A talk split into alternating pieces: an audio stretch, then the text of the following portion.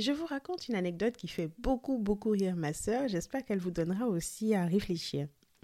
C'est un client, comme vous et moi, qui parle à son ouvrier, disons un menuisier. Il lui donne les instructions par rapport à ce qu'il attend du produit, par rapport à comment ça doit être fait. Et à la fin, il lui dit, ça va, t'as tout compris. Euh, tu me fais ça vite et bien, d'accord?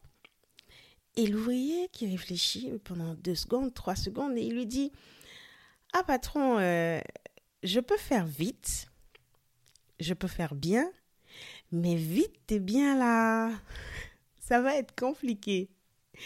Et pourquoi ça nous fait beaucoup rire avec ma sœur, c'est parce que la plupart du temps, il faut choisir entre faire vite ou faire bien, mais c'est difficile de pouvoir faire les deux. Apprendre à distinguer ce qui est plus important, ce qui est plus urgent, respecte cette même logique.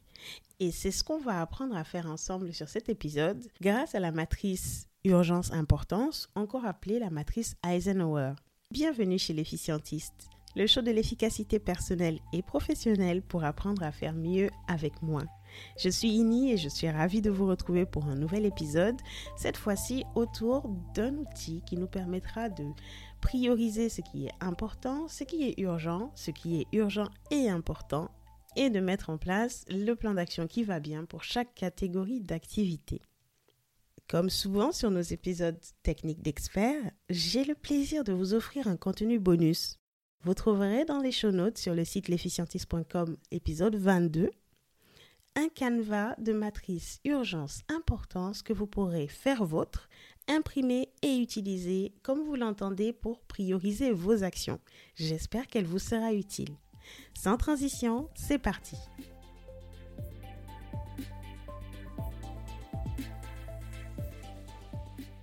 Si je m'inspire de mes fonctions de chef de projet, il y a dans la vie du projet ou des projets des moments plutôt cool.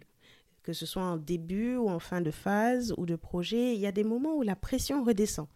Et à l'opposé, il y a des moments vraiment erratiques, lors des livraisons, lors des mises en prod, ou bien lorsqu'on a des problèmes techniques. Ça peut arriver aussi. Il y a des moments de surcharge où plusieurs projets ou plusieurs phases de projets vont se chevaucher. Et à ce moment, c'est la folie. On fait de grosses journées, on commence tôt, on finit tard et on ne pense qu'à ça. En général, je suis plutôt douée pour réussir à organiser mon temps, à le planifier, pour m'assurer que justement on n'arrive pas à cette situation où des tâches se chevauchent, ou des projets se chevauchent. Mais on n'a pas toujours le choix. Parfois, ça nous tombe dessus tout simplement. Euh, le projet a dévié un tout petit peu, il se retrouve en parallèle d'un autre projet et il faut faire avec. C'est la vie de chef de projet, mais c'est aussi la vie de chacun d'entre nous dans le job qui est le nôtre. Et justement, quand rien ne va plus, quand on est complètement submergé par des échéances qui arrivent, par des projets qui se chevauchent, il est temps de sortir l'artillerie lourde. Pour moi, cette artillerie se compose de trois choses. La première déjà, ce sont les dispositions mentales. Quand rien ne va plus et que tout part en cacahuète, j'ai envie de dire, déjà je me repositionne mentalement en me rappelant que ce ne sont que des projets informatiques c'est vrai pour moi, mais pour vous, ce sera peut-être autre chose. Peut-être que ce sera, euh, bon, c'est juste un événement, ou c'est juste une campagne marketing, ou c'est juste quelque chose. Ça permet déjà de relativiser, de se remettre en contexte, de pouvoir s'ancrer dans la réalité et prendre de bonnes décisions. Parce qu'on le sait tous, prendre des décisions dans le rush et surtout euh, dans la panique, en général, ça n'apporte rien de bon. Le deuxième élément de mon arsenal, c'est la posture. En principe, rien ne sert de courir, il faut partir à point. Mais en vrai, une fois qu'on est déjà dans le rush, il est impossible de rattraper le retard. Ça n'existe pas. Le temps passé ne sera jamais récupéré. Tout ce qu'on peut faire, c'est réorganiser le futur. Ce que je fais, c'est que je me remets en situation, je me remets dans la posture où je peux organiser le reste à faire. Je ne peux rien changer à ce qui a déjà été fait. Et le troisième outil de mon arsenal, c'est d'ailleurs ce dont on va parler en long, en large et en travers dans cet épisode, c'est l'outil méthodologique. Qu'est-ce qui est urgent? Qu'est-ce qui est important? Ça va me permettre de me remettre en paix avec moi-même, de me réaligner avec les autres en posant à plat sur papier ou sur ordinateur les choses qui vont devoir être priorisées maintenant, celles qui vont devoir être déléguées, celles qui vont devoir être planifiées pour le futur. On entre donc dans le vif du sujet. La matrice urgence-importance, ou encore appelée la matrice Eisenhower, qu'est-ce que c'est? Visuellement, ça n'est rien de plus qu'un plan orthogonal, donc deux lignes perpendiculaires tracées sur une feuille de papier. De gauche à droite, c'est notre degré d'urgence. Donc tout à gauche, c'est pas urgent, tout à droite, c'est très urgent. De bas en haut, c'est notre degré d'importance. Tout en bas, c'est pas très important et tout en haut, c'est très important. On divise ce plan en quatre parties. Ça nous donnera en bas à gauche ce qui n'est pas urgent et qui n'est pas important, en bas à droite ce qui est urgent mais pas important, en haut à gauche ce qui est important mais pas urgent, et en haut à droite ce qui est urgent et important. C'est toujours plus évident visuellement. Je vous invite à visiter les show notes sur le site l'efficientiste.com, épisode 22, pour retrouver justement un visuel d'une matrice urgence-importance.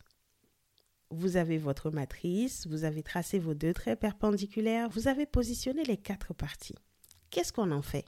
Personnellement, je commence par m'autoriser 10 minutes en début de journée pour lister les tâches qui se bousculent. Je rappelle que j'utilise cette matrice en général quand rien ne va plus, quand tout est chaotique et tout se chevauche. Et c'est pour ça que 10 minutes, ça peut être très très précieux. Je prends le temps de ces 10 minutes parce que c'est important et parce que c'est un investissement pour la suite.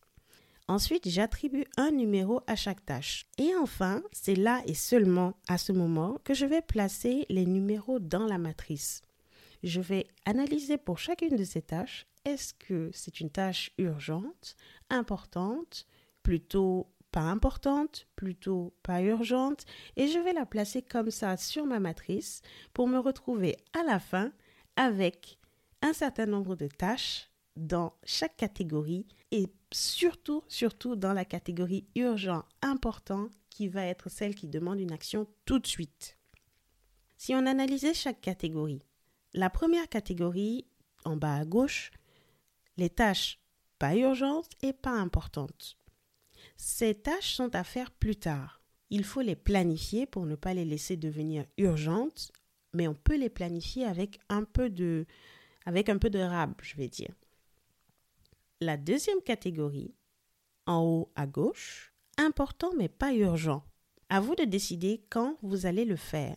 C'est un peu la zone des projets stratégiques les choses qui comptent pour vous, que ce soit dans votre vie personnelle ou que ce soit dans votre boulot, ce sont des choses qu'il faut planifier avec intentionnalité. Donc ne les abandonnez pas, ne les minimisez pas, planifiez-les. La troisième catégorie en bas à droite, c'est urgent, mais ça n'est pas forcément important. Ces actions sont à faire faire par autrui. On est typiquement dans un cas où vous allez prendre deux heures, trois heures, une demi-journée de votre temps pour faire quelque chose qui n'est pas forcément important, qui pourrait être fait par quelqu'un d'autre, et ça mange sur votre temps le plus précieux. Par exemple, préparer une présentation pour votre réunion des anciens élèves. La réunion est prévue ce week-end, on est mercredi. Plutôt que de prendre deux heures, trois heures dans votre agenda chargé pour faire du PowerPoint, allez sur un site de petites prestations, typiquement euh, fiverr.com ou 5euros.com, et faites une demande de service. Ce sont des sites assez pratiques, très très simples, avec des personnes parfois très qualifiées, qui vont pouvoir, pour une heure ou pour deux heures, donc 5 euros ou 10 euros, vous libérer de cette tâche-là. Vous n'aurez qu'à préciser qu'est-ce que vous attendez en sortie. Une personne va s'en occuper, vous allez payer un peu, mais vous allez libérer un temps précieux. Et en vrai, est-ce que ces deux heures, dans le cas où vous vous trouvez actuellement, elles valent 10 euros pour vous? Je pense qu'elles valent un tout petit peu plus. Enfin, la catégorie qui nous intéresse tous, les tâches urgentes et importantes. Elles sont à faire tout de suite. Il n'y a pas de secret. Dégagez du temps, dégagez de l'espace mental pour pouvoir le faire. Si besoin, coupez votre téléphone, coupez Teams, mettez un frein aux emails pour une heure ou deux, le monde ne va pas s'arrêter de tourner, je vous l'assure, et vous vous en porterez bien mieux. Qu'est-ce qu'on peut retenir de tout ça? Quand vais-je trouver le temps de faire les choses importantes mais non urgentes avant qu'elles ne deviennent urgentes? Comment vais-je pouvoir déléguer les choses urgentes mais pas importantes? Qu'est-ce que je dois faire pour pouvoir finir les choses urgentes et importantes en temps et en heure C'est tout ça que la matrice urgence-importance vous permet de visualiser. J'insiste sur le terme visualiser, ça n'est qu'un outil. C'est vous et vous seul qui serez en mesure de mettre en œuvre tout ça pour reprendre le contrôle sur votre journée chargée. Et voilà, c'est fini pour cet épisode. Merci de l'avoir suivi avec moi. Je vous laisse comme promis un canevas de la matrice urgence-importance que vous pourrez faire vôtre, vous pourrez l'imprimer pour pouvoir la remplir sur le site l'efficientiste.com épisode 22. C'est toujours gratuit, n'hésitez pas à la télécharger ou dites-moi si vous préférez que je vous l'envoie par mail. Toutes les instructions sont sur le site. Et pour finir, j'aimerais votre avis. Je lance un petit sondage sur LinkedIn. Qu'est-ce qu'on fait pour les six mois de l'efficientiste? L'épisode 26, si mes calculs sont bons, marquera une demi-année d'épisodes hebdomadaires. Est-ce qu'on fait un live ou est-ce qu'on fait un épisode best-of? À vous de choisir. Le sondage vous attend sur la page L'efficientiste sur LinkedIn. C'est très simple, vous n'aurez qu'à faire votre choix et moi je le suivrai. J'ai hâte de savoir ce que vous choisirez. Quant à moi, je vous dis à mardi prochain, même endroit, même heure, partout où vous écoutez vos podcasts préférés. D'ici là, portez-vous bien et souvenez-vous, vous êtes ce que vous avez de plus précieux. Alors prenez soin de vous.